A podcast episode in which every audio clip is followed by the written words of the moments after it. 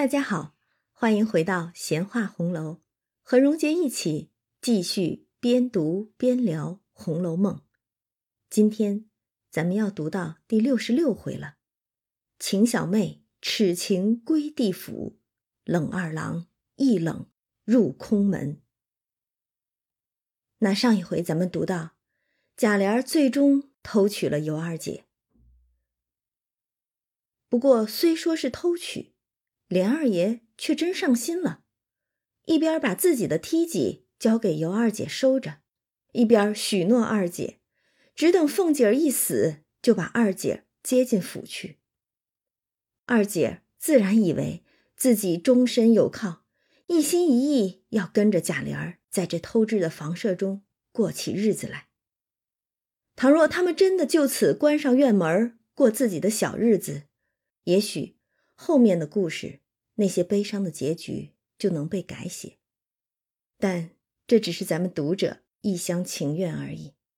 首先，贾珍就不能让这院门关上。他为什么这么积极撮合贾琏和二姐呀？还不是为了自己的龌龊心思？他想有个隐秘的去处，继续和尤氏姐妹厮混，就像三姐儿痛骂一般。贾珍、贾琏，甚至包括贾蓉。不过是想花几个臭钱，把尤氏姐妹包养起来，全做粉头取乐罢了。可是谁料到，三姐儿秉性泼辣，一口气豁出去了，戳穿了他们的把戏，打烂了他们的如意算盘，而且更是报复一般的耍弄贾珍，让他愈近不能，愈远不舍。这有刺儿扎手的玫瑰花，再风流标致。惹人垂涎，也是难以降服，成了令人头痛的麻烦。所以贾琏和二姐儿就琢磨着，得赶紧把三姐儿聘嫁了，省得留着生事儿。结果三姐儿完全明白二人之意，反倒不等他们开口，自己先滴泪陈情，要自寻归结，拣一个素日可心如意之人。跟了去，但究竟这个人是谁？三姐儿却又未明言，只让二姐儿往五年前想去。这可如何想得到？可巧贾琏的小厮星儿来请贾琏回府，二姐儿于是趁机跟星儿打听府中诸人诸事。这其实就是二姐儿心中所存的那点子虚妄的想头了。他听了贾琏的话，幻想着真如贾琏所言的，有哪一天他被接进贾府，做正经的琏儿奶奶呢？但就是这一点点妄念，就成了日后他的催命符咒了。这是后话，咱们且按下不表。且说星儿那边，正兴高采烈的和尤二姐儿他们说着贾府里边的各色人等。奶奶们怎么样？姑娘们怎么样？说到黛玉和宝钗的时候，更是形象生动的说：“我们见着他们两个都不敢出气儿，生怕这气儿出大了，吹倒了林姑娘；气儿暖了，吹化了薛姑娘。”说的满屋子都笑起来。那鲍二家的就打了他一下，笑说：“原是有些真儿的，叫你又编了这些混话，越发没捆儿了。”这就是信口开河一样了，你倒不像跟二爷的人，这些混话倒像是宝玉那边的人了。你别说，倒还真像。星儿这一番口角伶俐的描述，还真让人想起宝玉那个滑头的小厮明烟儿了。尤二姐才又要问，忽见三姐笑着问道：“可是你们家那个宝玉？”除了上学，他做些什么？正该有此一问。要想知道贾府中的事儿，怎能不问宝玉呢？偏此时方让三姐儿问出来。那星儿就笑说：“姨娘别问他，说起来，姨娘也未必信。他长了这么大，独他没有上过正经学堂。我们家从祖宗直到二爷，谁不是寒窗十载？偏他。”不喜读书，这话说的，乍一听是没什么问题，细一想，什么寒窗十载，贾府这上上下下的，难道还有谁的学问比宝玉好一些吗？他们那寒窗十载都学些什么呀？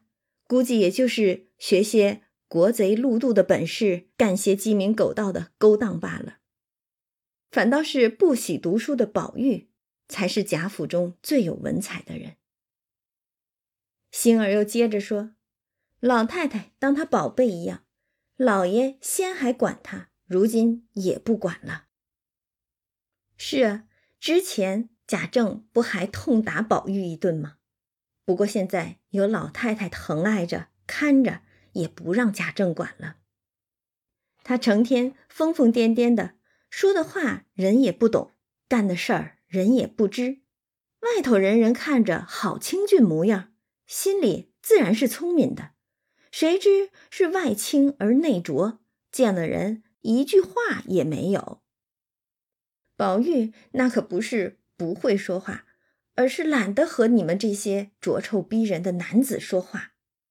他所有的好处就是虽没上过学，倒难为他竟认得几个字。每日也不习文学武，又怕见人，只爱在丫头们群里闹。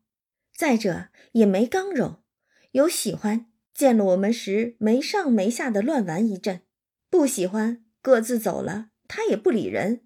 我们坐着卧着见了他也不理，他也不责备，因此没人怕他，只管随便，都过得去。这在星儿嘴里，宝玉。也就是个绣花枕头了，只知道和女孩子们厮混，没本事，没能耐，也没有什么主子威风。这估计也是世人对宝玉的观感吧。哪怕是今天的读者，也依然会有对宝玉持同样观点的人吧。但其实这样的观感评价。早在宝玉一出场时，作者就已经说过了，就是那两首嘲讽宝玉的《西江月》了。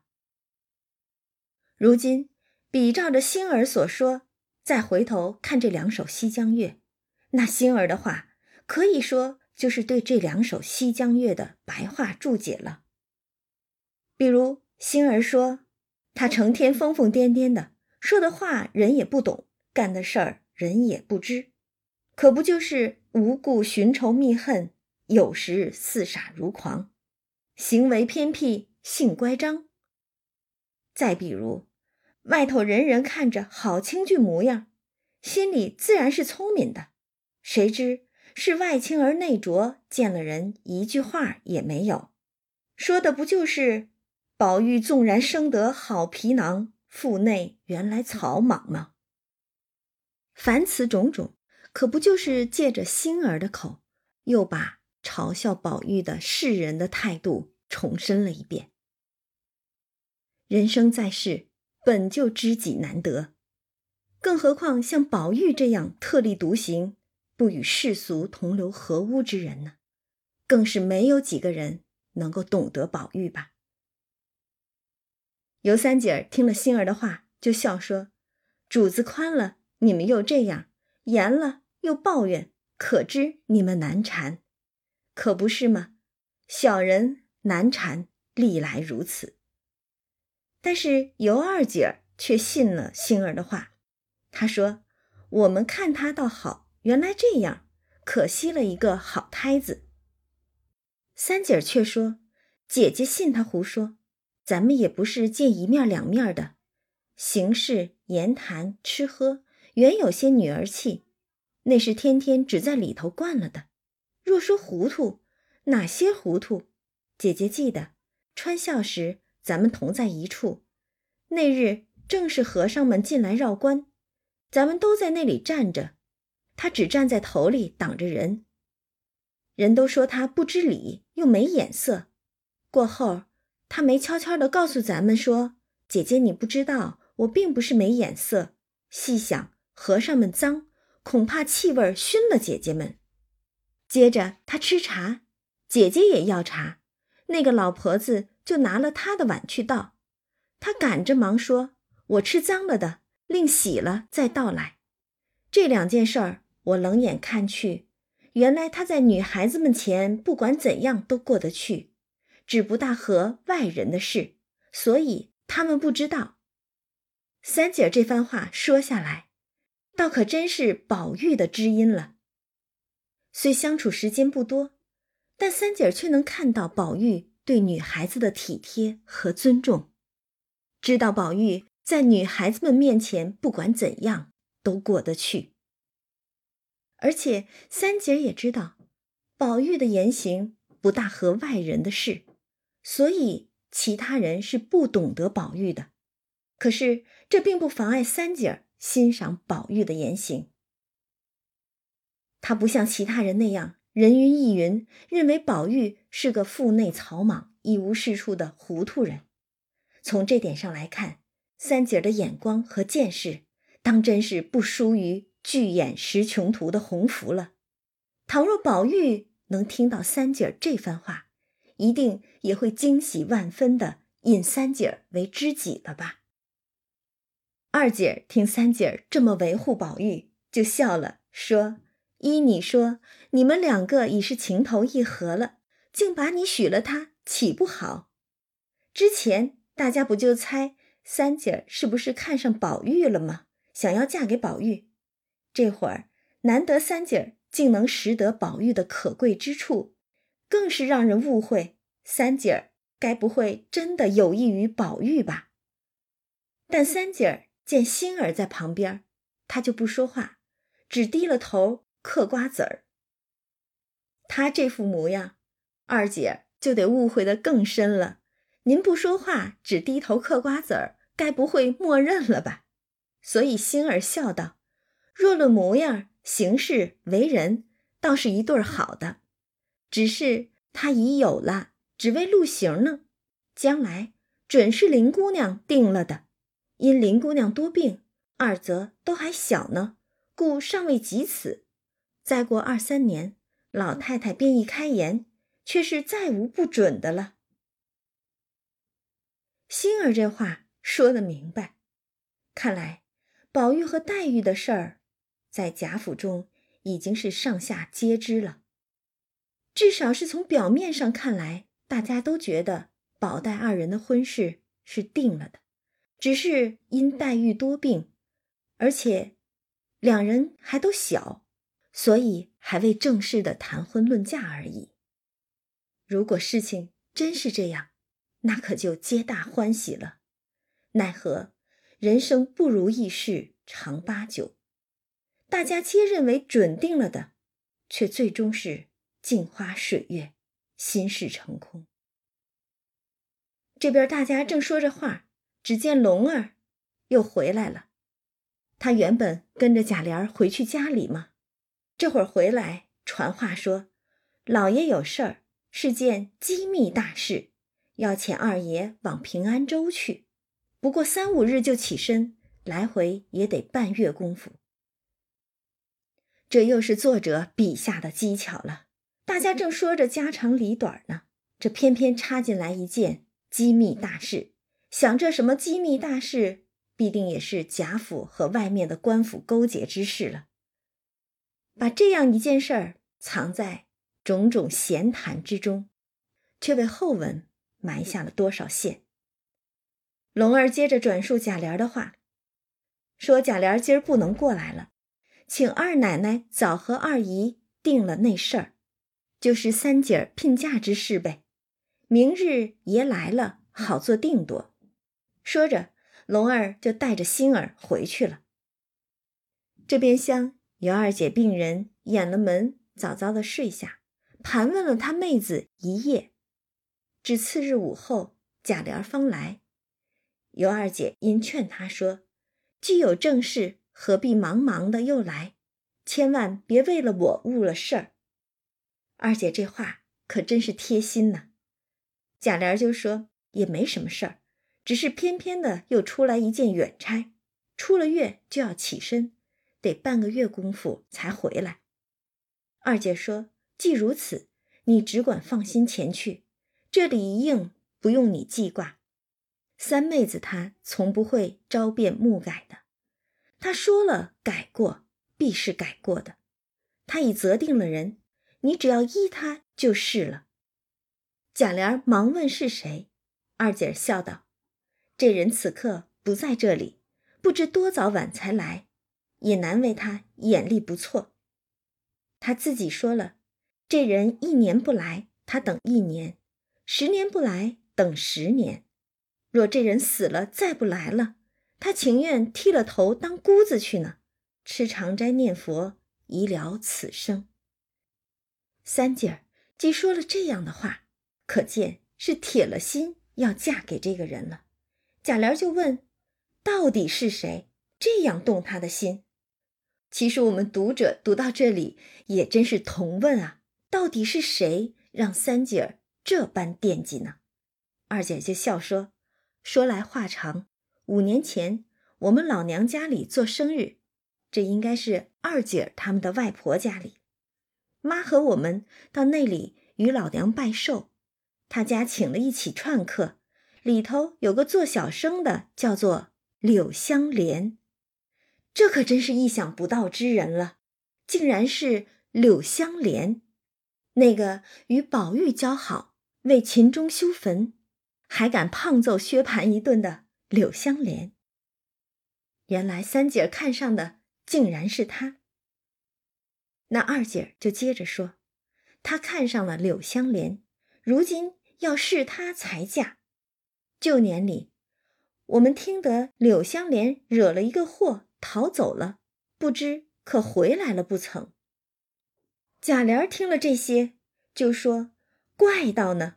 我说是个什么样的人，原来是他，果然眼力不错。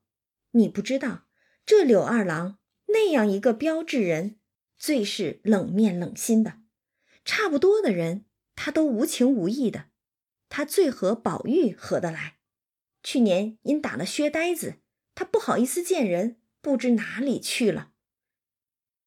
其实这可是以讹传讹了。咱们都知道，柳香莲是把薛蟠打了一顿，但他本来也就是要去云游江湖的，所以打完了，人家潇潇洒洒的走了，哪里是闯了祸逃走了？要说不好意思见人的，那个应该是薛蟠吧？被香莲揍了一顿之后，不好意思见大家，借口做生意也出远门了。不过听二姐和贾琏话中之意，大家似乎都以为是香莲闯了祸，不好意思见人，逃走了呢。这可真是所闻所见都未必可靠呀。贾琏又接着说。后来听见有人说他回来了，不知是真是假。这一问宝玉的小子们就知道了。但贾琏儿又有担心，他说：“倘或他没回来，平踪浪迹的，知道几年才来，岂不白耽搁了？”尤二姐就说：“我们这三丫头说得出来就干得出来，她怎么说，只依她便了。”可见三姐儿是个有主意的人，知妹莫若姐，二姐了解三姐的脾气，所以也只得依她。那他两个人正说着话，只见尤三姐儿自己走了来，跟贾琏说道：“姐夫，你只管放心，我不是那心口两样的人，说什么就是什么。若有了姓柳的来，我便嫁他。从今日起。”吃斋念佛，只服侍母亲。等他来了，嫁了他去。若一百年不来，我自己修行去了。说着，就将一根玉簪击作两段，说一句不真，就如这簪子一样。说完，回房去了。真个竟非礼不动，非礼不言起来。三姐儿这可真是下定决心了，铁了心发毒誓的，要非亲不嫁了。其实要说三姐儿也真是个奇女子了。她虽然生于一个男尊女卑、缺乏对女性基本尊重的年代，但是她却不甘沦为男性的玩物。她豁出去拼了命的想抓住自己梦想的幸福。三姐的言行似乎总是和那个世道有些格格不入。他先是有违礼数，失于淫逸，和二姐两个人混迹于宁府，与贾珍、贾蓉这些纨绔子弟们一处调笑厮混。这其中确实是有家贫的原因所致。想尤老娘带着她姐妹二人孤儿寡母的，家中也没个男丁，只能靠着贾珍这个女婿帮衬度日。那他娘儿三个怎能不百般迎合，以图生存呢？当然，这些行为也自然有个人意愿的选择。可是这种选择中又有多少？无奈在里边呢。三姐儿不就曾经跟二姐说过吗？咱们金玉一般的人，白叫这两个现世宝玷污了去，也算无能。这一对儿风流标致的姐妹，自从她们进了贾府那天起，其实就再也没有什么清白可言了。金玉明珠陷于闹泥渠沟。无论他们与贾珍父子的厮混有否失身，但仅仅是挨肩擦脸这种种轻薄失德的行为，就早就给他们打上了洗不去的淫荡之名了。可是三姐儿性格泼辣、刚烈，她看得明白贾珍、贾琏的龌龊心思，于是大闹一场，狠狠地拿他兄弟二人嘲笑取乐了一番，竟是他嫖了男人。而非男人淫了他。他既为自己、为姐姐出了口胸中恶气，但是又满怀愤懑和委屈。他这样泼辣犀利、恣意妄为，竟是颇有些风尘侠气，绝非大家闺秀或者是小家碧玉敢为。待得贾琏想尽快把这只扎手的刺儿玫瑰打发嫁人的时候，三姐儿又语出惊人的，要自己择婿。在那样一个封建礼教横行的年代，女孩子谈论自己的婚姻都是丑事一桩，德行有亏，而三姐儿却直言不讳，要拣一个素日可心如意之人，方跟他去。这份勇气，这份对爱情、婚姻、美好幸福的未来家庭生活的渴望，着实是令人惊叹。敬佩的。如今，他已拣定了一个可心如意之人，竟是那冷面冷心的柳香莲。虽然他只见过柳香莲一面，却敲断玉簪，以表心明志，发毒誓要非此人不嫁。他若来了，我便嫁他；他若一百年不来，我自己修行去了。而且。自此之后，三姐儿真的是非礼不动，非礼不言起来，可谓是痛改前非，洗心革面，要重新做人了。我们其实不知三姐儿为何对柳香莲一见钟情，但是情总是这样，不知所起，一往而深。可是，在这个畸形的社会之中，真情。与深情，又怎敌得过流言蜚语、风刀霜剑呢？而且，三姐儿的这一番决绝的深情，五年的痴恋，柳香莲可是全然不知的呀。这么一想，倒更让人感慨，他二人之间的这段情，可真是命运捉弄了。我爱你，与你无关。三姐儿与其说爱上的是柳香莲，莫若说是爱上了爱情，将所有的爱与希望寄托在一个只见过一面的人身上。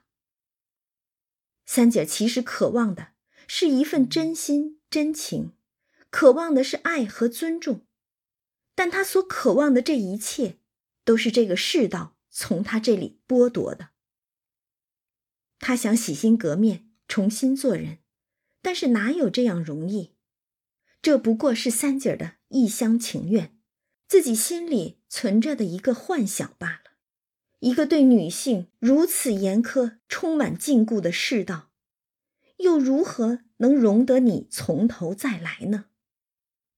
三姐儿生不逢时啊！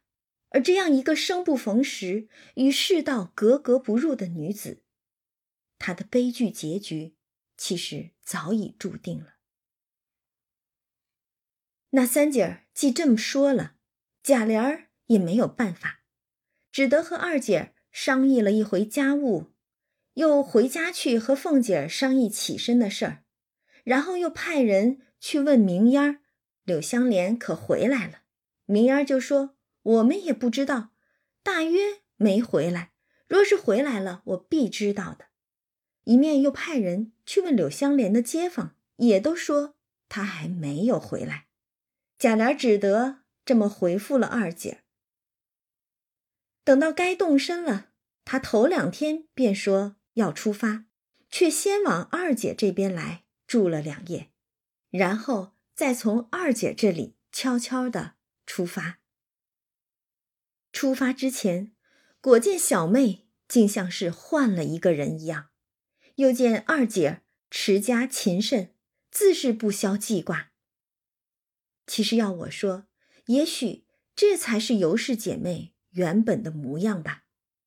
心中惦记着自己所爱，安稳度日罢了。出发之日，贾琏儿一早出城，径奔平安州大路，小型夜住，可饮饥餐。那日正走之间，顶头来了一群驼子，内中一伙主仆十来骑马。走到跟前一看，不是别人，竟是薛蟠和柳香莲来了。这可真是神来之笔，踏破铁鞋无觅处，得来全不费工夫。这么找都找不见的一个人，竟在路上碰见了。而且，柳香莲竟是和被他揍了一顿的薛蟠两个人一起来了，这可真奇了。贾琏儿也深为奇怪，忙迎了上来，大家相见，说了些别后的寒温，大家便入一酒店歇下。贾琏就笑说：“自从你们闹过之后，我们忙着请你两个和解，谁知柳兄踪迹全无，怎么两个今日到一处了？我们读者也很纳闷啊，你们两个。”怎么一块儿走了？薛蟠就笑说：“天下竟有这等奇事！我同伙计犯了些货物，自春天起身往回里走，一路平安。谁知前日到了平安州界，遇见一伙强盗。这个平安州可不平安啊！那伙强盗已将东西劫去，不想二弟从那边来了，方把贼人赶散。”夺回货物，还救了我们的性命。原来是香莲儿救了薛蟠一行人。薛蟠就说：“我谢他，他又不受，所以结拜了生死弟兄。如今一路进京，从此后我们是亲兄弟一般了。这可真是世人再料想不到的。之前挨揍，如今获救，薛蟠竟和柳香莲。”结拜成了生死兄弟，而且两个人还真如亲兄弟一般，为大家的未来筹划起来。薛蟠就说到前面岔路口上分路，他往南去二百里地，有他一个姑妈去望候望候，我先进京去安置了我的事儿，然后给他寻一所房子，再寻一门好亲事，大家过起来。这可真是太巧了，香莲这边竟然也在寻亲。贾琏听了就说：“原来如此，倒叫我们悬了几日的心。”又因着寻亲之事，忙说道：“我正有一门好亲事，堪配二弟。”说着，便将自己娶尤氏，如今又要发嫁小姨一节说了出来，只不说是尤三姐儿。自责之语，在那个年代，这可真说不得。哪有女孩自己给自己找婆家的呢？这一说出来，世俗之人又有谁敢要呢？贾琏又嘱薛蟠，且不可告诉家里，等生了儿子，自然知道。你看，又在拿子嗣说事儿呢。薛蟠听了大喜，说：“早该如此，这都是舍表妹之过。他这说的是凤姐之过了。不孝有三，无后为大。这生不出儿子，都成了过错了。”香莲在旁就忙说。你又忘情了，还不住口？这就是提醒薛蟠，你嘴上又没个把门的了。到底是别人的家事，哪容你这样议论呢？薛蟠就忙止住不语，只说：“既是这样，这门亲事定得。”香莲就说：“我本有愿在先，定要娶个绝色的女子。如今既是贵坤重高仪，顾不得许多了。”任凭裁夺，我无不从命。这就是，既然贾琏和薛蟠都说好，香莲便就答应了这门婚事。可是香莲这也答应的太容易了吧？三姐儿都曾说过，终身大事，一生至一死，非同儿戏。可香莲这儿怎么就如同儿戏一般了呢？三言两语就任凭裁夺，无不从命了。虽说香莲侠客义气，为人爽快，但如此仓促，实在是为后世埋下了隐患了。贾琏听了，倒很高兴，笑道：“如今口说无凭，柳兄一见，便知我这内仪的品貌是古今有一无二的了。”香莲听了大喜，说：“既如此说，等弟探过姑母，不过月内中就进京来，那时再定如何？”贾琏笑道：“你我一言为定。只是我信不过柳兄，你乃平宗浪迹之人，倘若焉知不归，岂不误了人家的终身？须得留一定礼才好。”贾琏这是唯恐夜长梦多。另生枝节呢，所以一定要相连下一个定理才可以。好不容易抓住你，不留一个定理，下一次还不知道哪儿去抓你呢。香莲就说：“大丈夫岂有失信之理？小弟素本贫寒，况在客中，如何能有定理？”薛蟠赶忙道：“我这里现成的东西，就备一份定理，二哥带去如何？”贾琏却笑说：“也不用金帛之礼，须是柳兄亲身自有之物，不论贵贱，不过我带去取信耳。金帛之物，哪如自身所带之物更有意义呢？”香莲就说：“既如此说，弟无别物，此剑防身，不能解下。囊中尚有一把鸳鸯剑，乃吴家传代之宝。”弟也不敢私用，只随身收藏而已。贾兄，请拿去为定。弟纵系水流花落之性，然亦断不舍此剑而去。说着，解囊出剑，捧与贾琏。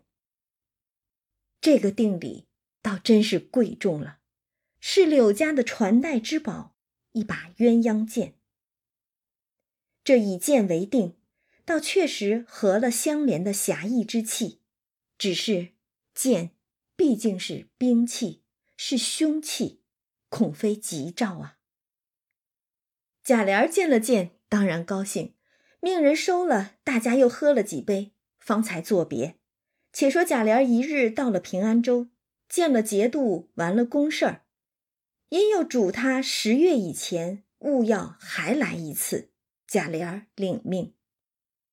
这件什么机密大事儿，也不知牵扯如何，竟需要贾琏十月之前还要再来一次。到得次日，贾琏取路回家，小行夜住。那一日进城来，便先到尤二姐处探望。你看看他，从二姐这儿出发，回来也是先回到二姐这儿。莲二爷这可真是要把凤姐儿甩了呀！谁知自贾琏出门之后，尤二姐操持家务十分紧肃，每日关门闭户，一点外事不闻。她小妹果是个斩钉截铁之人，每日侍奉母亲姐姐之余，只安分守己，随份过活。这两姐妹，倒都真是洗心革面，期待着新生活呢。贾琏进门见了这般的景况，喜之不尽，深念二姐之德。大家续些寒温之后，贾琏便将路上遇着香莲一事说了一遍，又把鸳鸯剑取出来递与三姐儿。三姐儿接过来看时，只见上面龙吞魁护。珠宝晶莹，撤出剑来，里面却是两把合体的，一把上面簪着“鸳”字，另一把上面簪着“鸯”字，冷飕飕、明亮亮，如两痕秋水一般。这剑又是鸳鸯之名啊！咱们这本书中，鸳鸯多薄命，虽名鸳鸯，实难成双啊。三姐拿着剑。喜不自禁，就连忙取了来，挂在自己的绣房床上，每天就望着剑，自喜终身有靠。三姐儿此时必定是觉得希望和幸福似乎已经触手可及了，就在眼前，但是希望有多大，失望就有多大。贾琏在二姐这边住了两天。又回去复命，回家合宅相见。此时凤姐儿已经大好了，出来理事行走。贾琏儿又把香莲和三姐这个事儿告诉了贾珍。贾珍这边因近日相遇了新友，就把这事儿丢开来，不在心上，任凭贾琏儿裁夺。哼，贾珍这就是有了新鲜人、新鲜事儿。把三姐这边也就丢开了，省得找罪受嘛。但是贾珍又担心贾琏独立不知，少不得又给了他三十两银子，让贾琏拿了交与二姐，预备妆奁等用。谁知到了八月里，香莲方进了京，先来拜见了薛姨妈，又遇见了薛科。才知道薛蟠不惯风霜，不服水土，一进京便病倒了，在家请医调治。听见香莲来了，就请入卧房相见。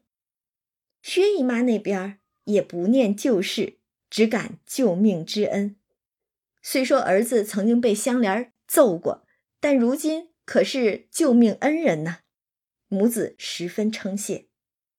又说起香莲亲事一节。凡一应的东西皆已妥当，只等择日完婚。香莲也是感激不尽。要说这薛大呆子混起来，那可真是欺男霸女，呆霸王一个。可这会儿真的认作兄弟了，却当真是个讲义气的兄弟。连香莲婚事的一应准备东西，都是薛家给备的。到了次日，香莲。又来见宝玉，二人久别重逢，自是如鱼得水。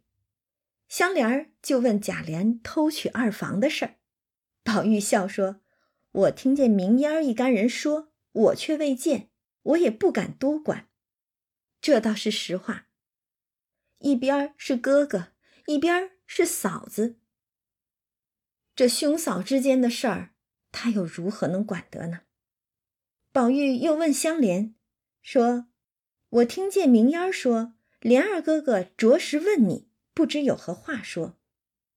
想来也是，贾琏去找明烟儿问柳香莲的踪迹，明烟儿肯定会跟宝玉汇报的嘛。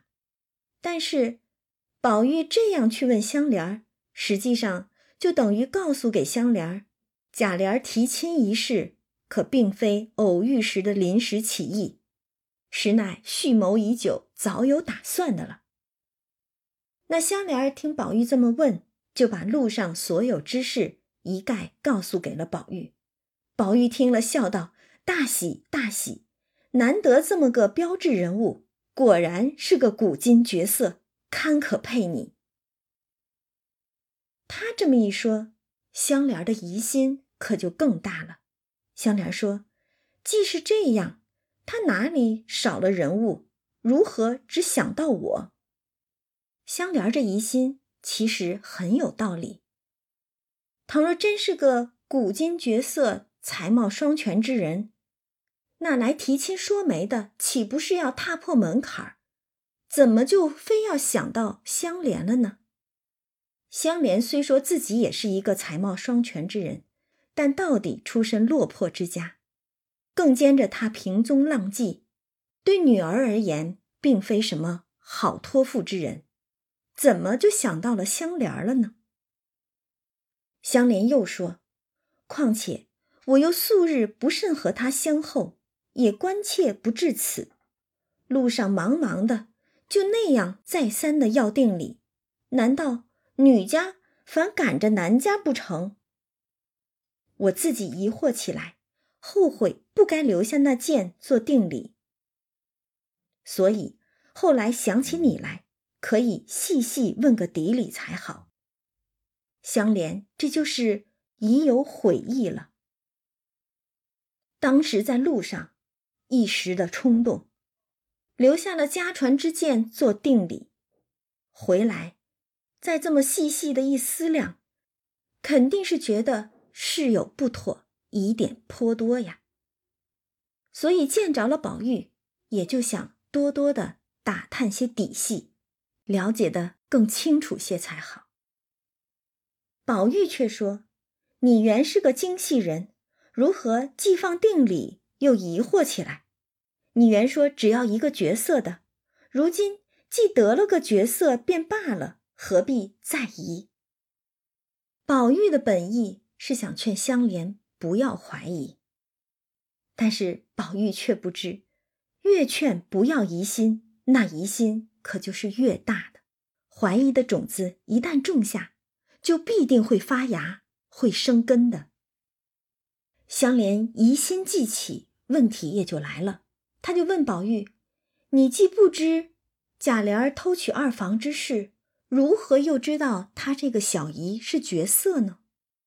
宝玉就向香莲解释道：“她是甄大嫂子的继母带过来的两位小姨。”我在内府里和他们混了两个月，怎么不知？真真一对尤物，他又姓尤。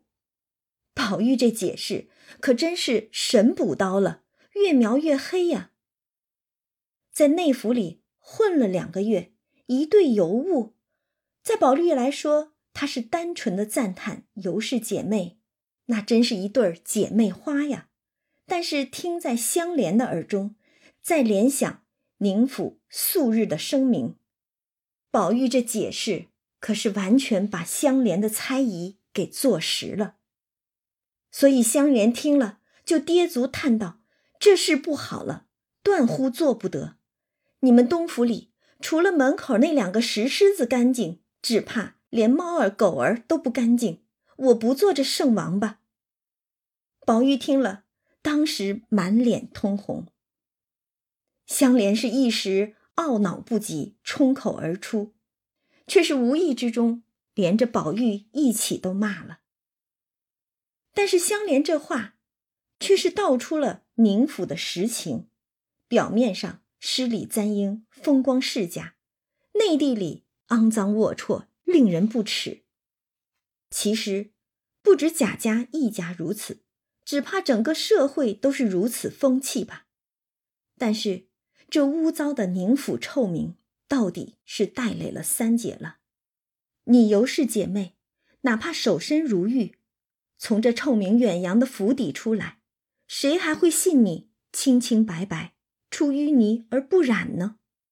更何况，姐妹二人却曾举止轻浮，有失妇德，那就更不会有人相信你能洗心革面，从此贞静洁烈起来。一朝失了脚，名声归誉尽毁，在世人眼中，那就是淫荡女子，打上了淫荡的标签了，再难洗刷清白。众口铄金，积毁销骨，唾沫星子也能淹死人呢。而香莲，他说的虽是宁府的实情，却同时也误以世俗之人的眼光来看待三姐了。他就本能的想要躲开，要悔婚，所以他就说：“我不做这圣王吧。”但是话一出口，香莲儿也自悔失言了。这不是把宝玉一起骂进去了吗？他就连忙给宝玉作揖，说：“我该死，胡说了。你好歹告诉我他的品行如何。”宝玉笑道：“你既深知。”又来问我做什么？连我也未必干净了。宝玉虽是笑着说的，可是这话却已经是言中带刺了。香莲赶忙道歉，也笑说：“原是我自己一时忘情，好歹别多心。”宝玉还是在笑，说：“何必再提？这倒似是有心了。”话说到这份上，其实。两人也就没法再聊下去了。虽说是朋友，是兄弟，但这话说的也太尴尬了。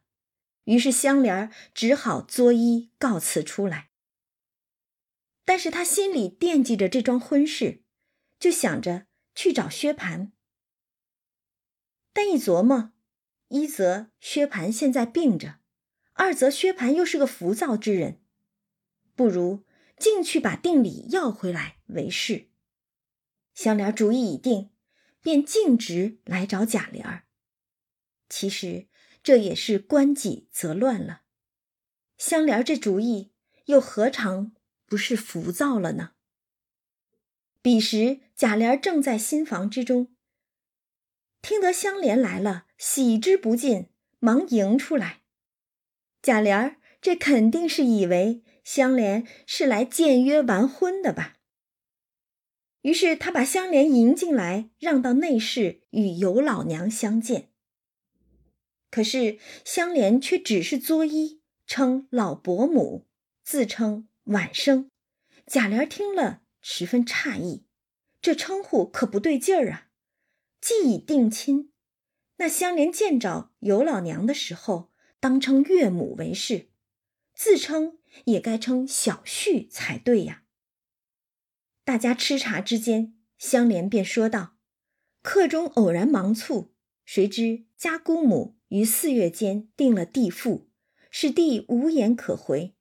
若从了老兄，背了姑母，似非合理；若系金帛之定，弟不敢索取。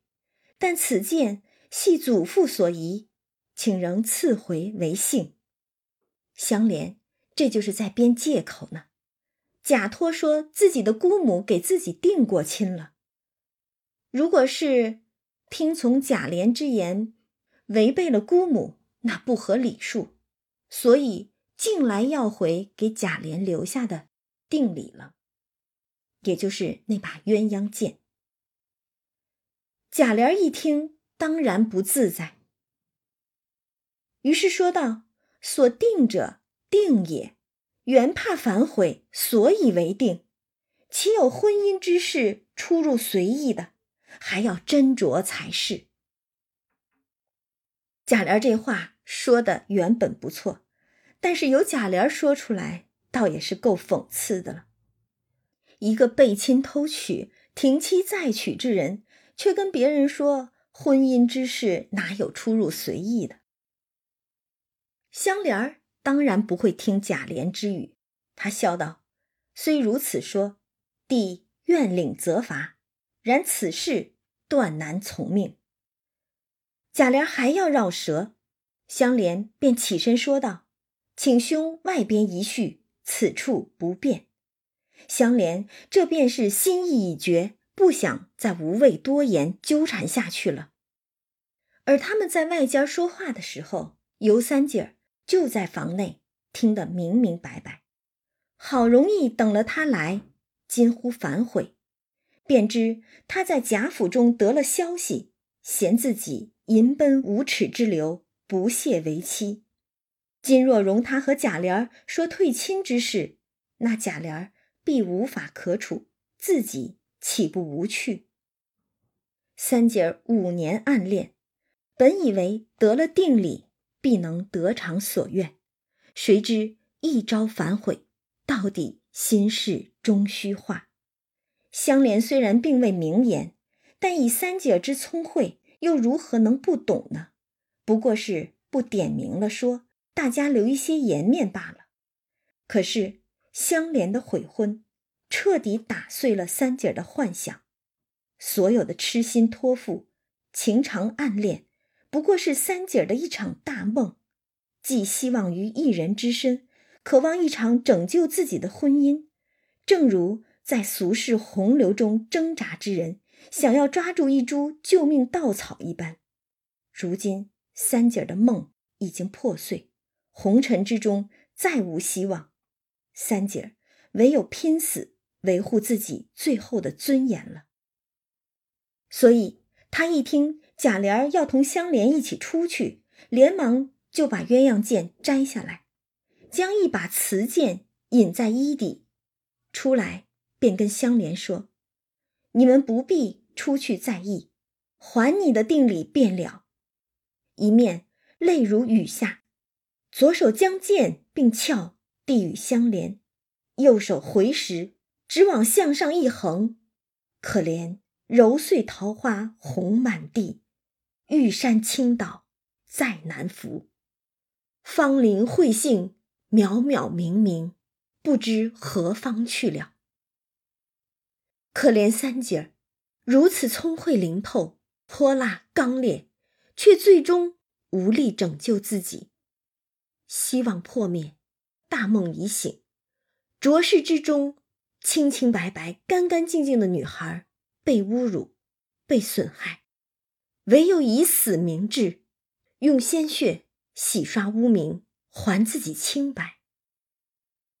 三姐儿的死是惨烈的，她以原本是定情信物的鸳鸯剑中的那把瓷剑自刎而亡，鲜血迸溅之时，落红满地，揉碎桃花红满地，一缕芳魂渺渺。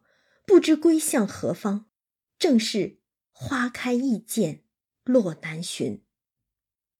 美丽如花朵一般的女子，便这样香消玉殒。玉山倾倒再难扶。玉山本是用来形容魏晋名士嵇康的仙姿高洁，而用于此处，正是在说三姐儿治本节来。还节去啊！三姐横剑自刎，当下吓得众人急救不迭。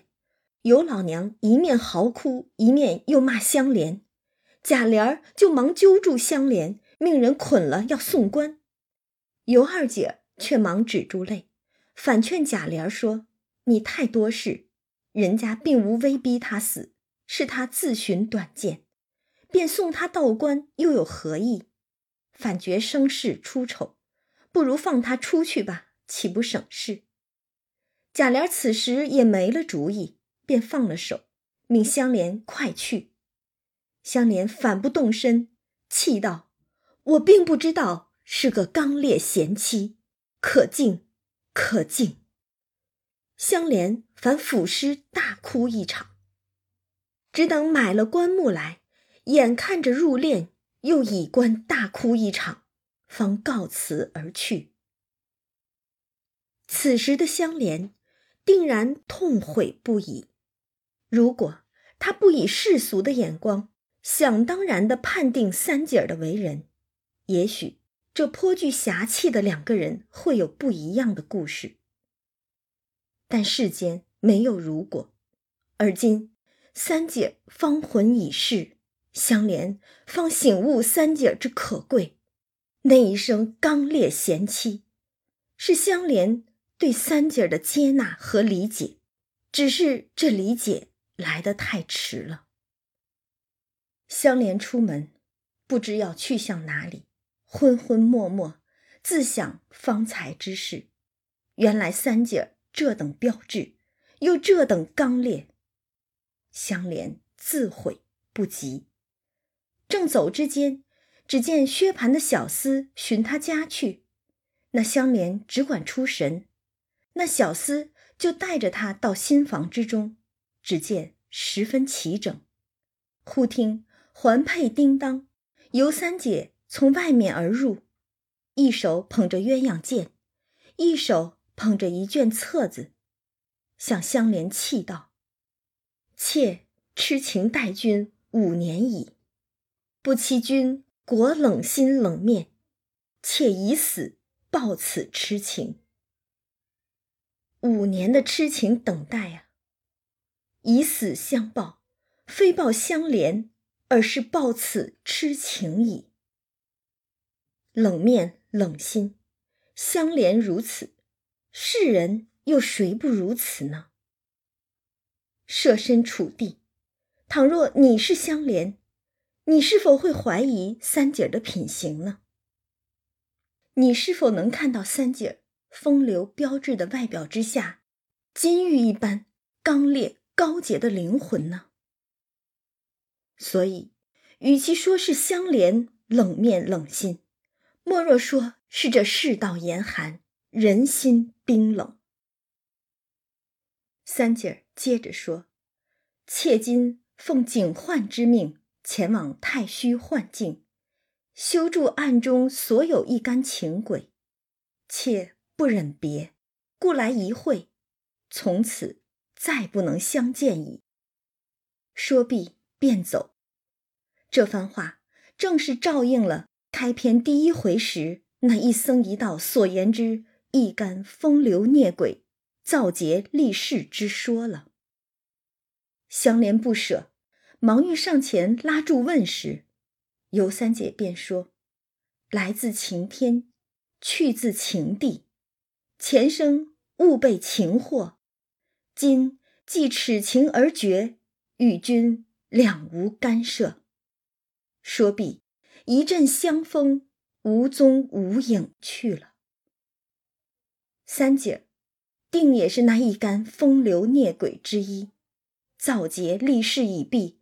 终于了却前情，一世因果有欠有还，前生情债，今生孽缘。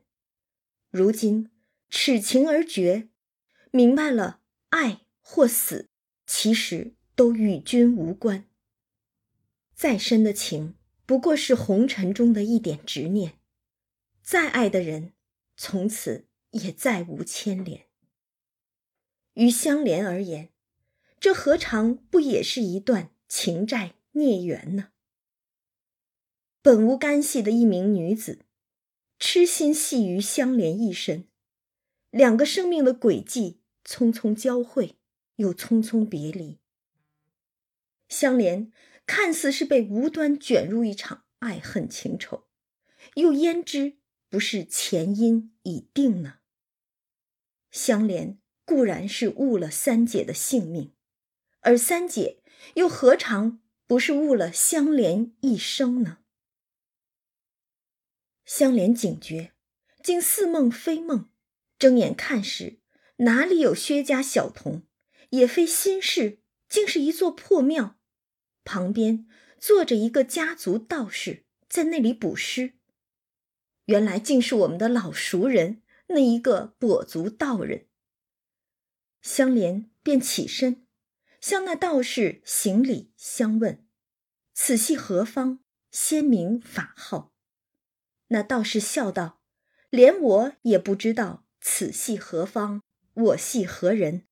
不过暂来歇足而已。”这话不错，红尘与我辈，不过是暂居之所，何以我辈反认他乡是故乡？忘了我们自己的真实身份，忘了我们自己来自何方。相连慧根，看似冷心冷面，实则至性至情。他听了这话，不觉冷然如寒冰禁骨，撤出那股雄剑，将万根烦恼丝一挥而尽，便随那道士不知往哪里去了。一对定情的鸳鸯剑，冷飕飕，明亮亮，如两痕秋水一般，却斩断了二人情缘。雌剑染了三姐的血，雄剑落了相连的发。世道无情，不如归去。要知端详，且听下回分解。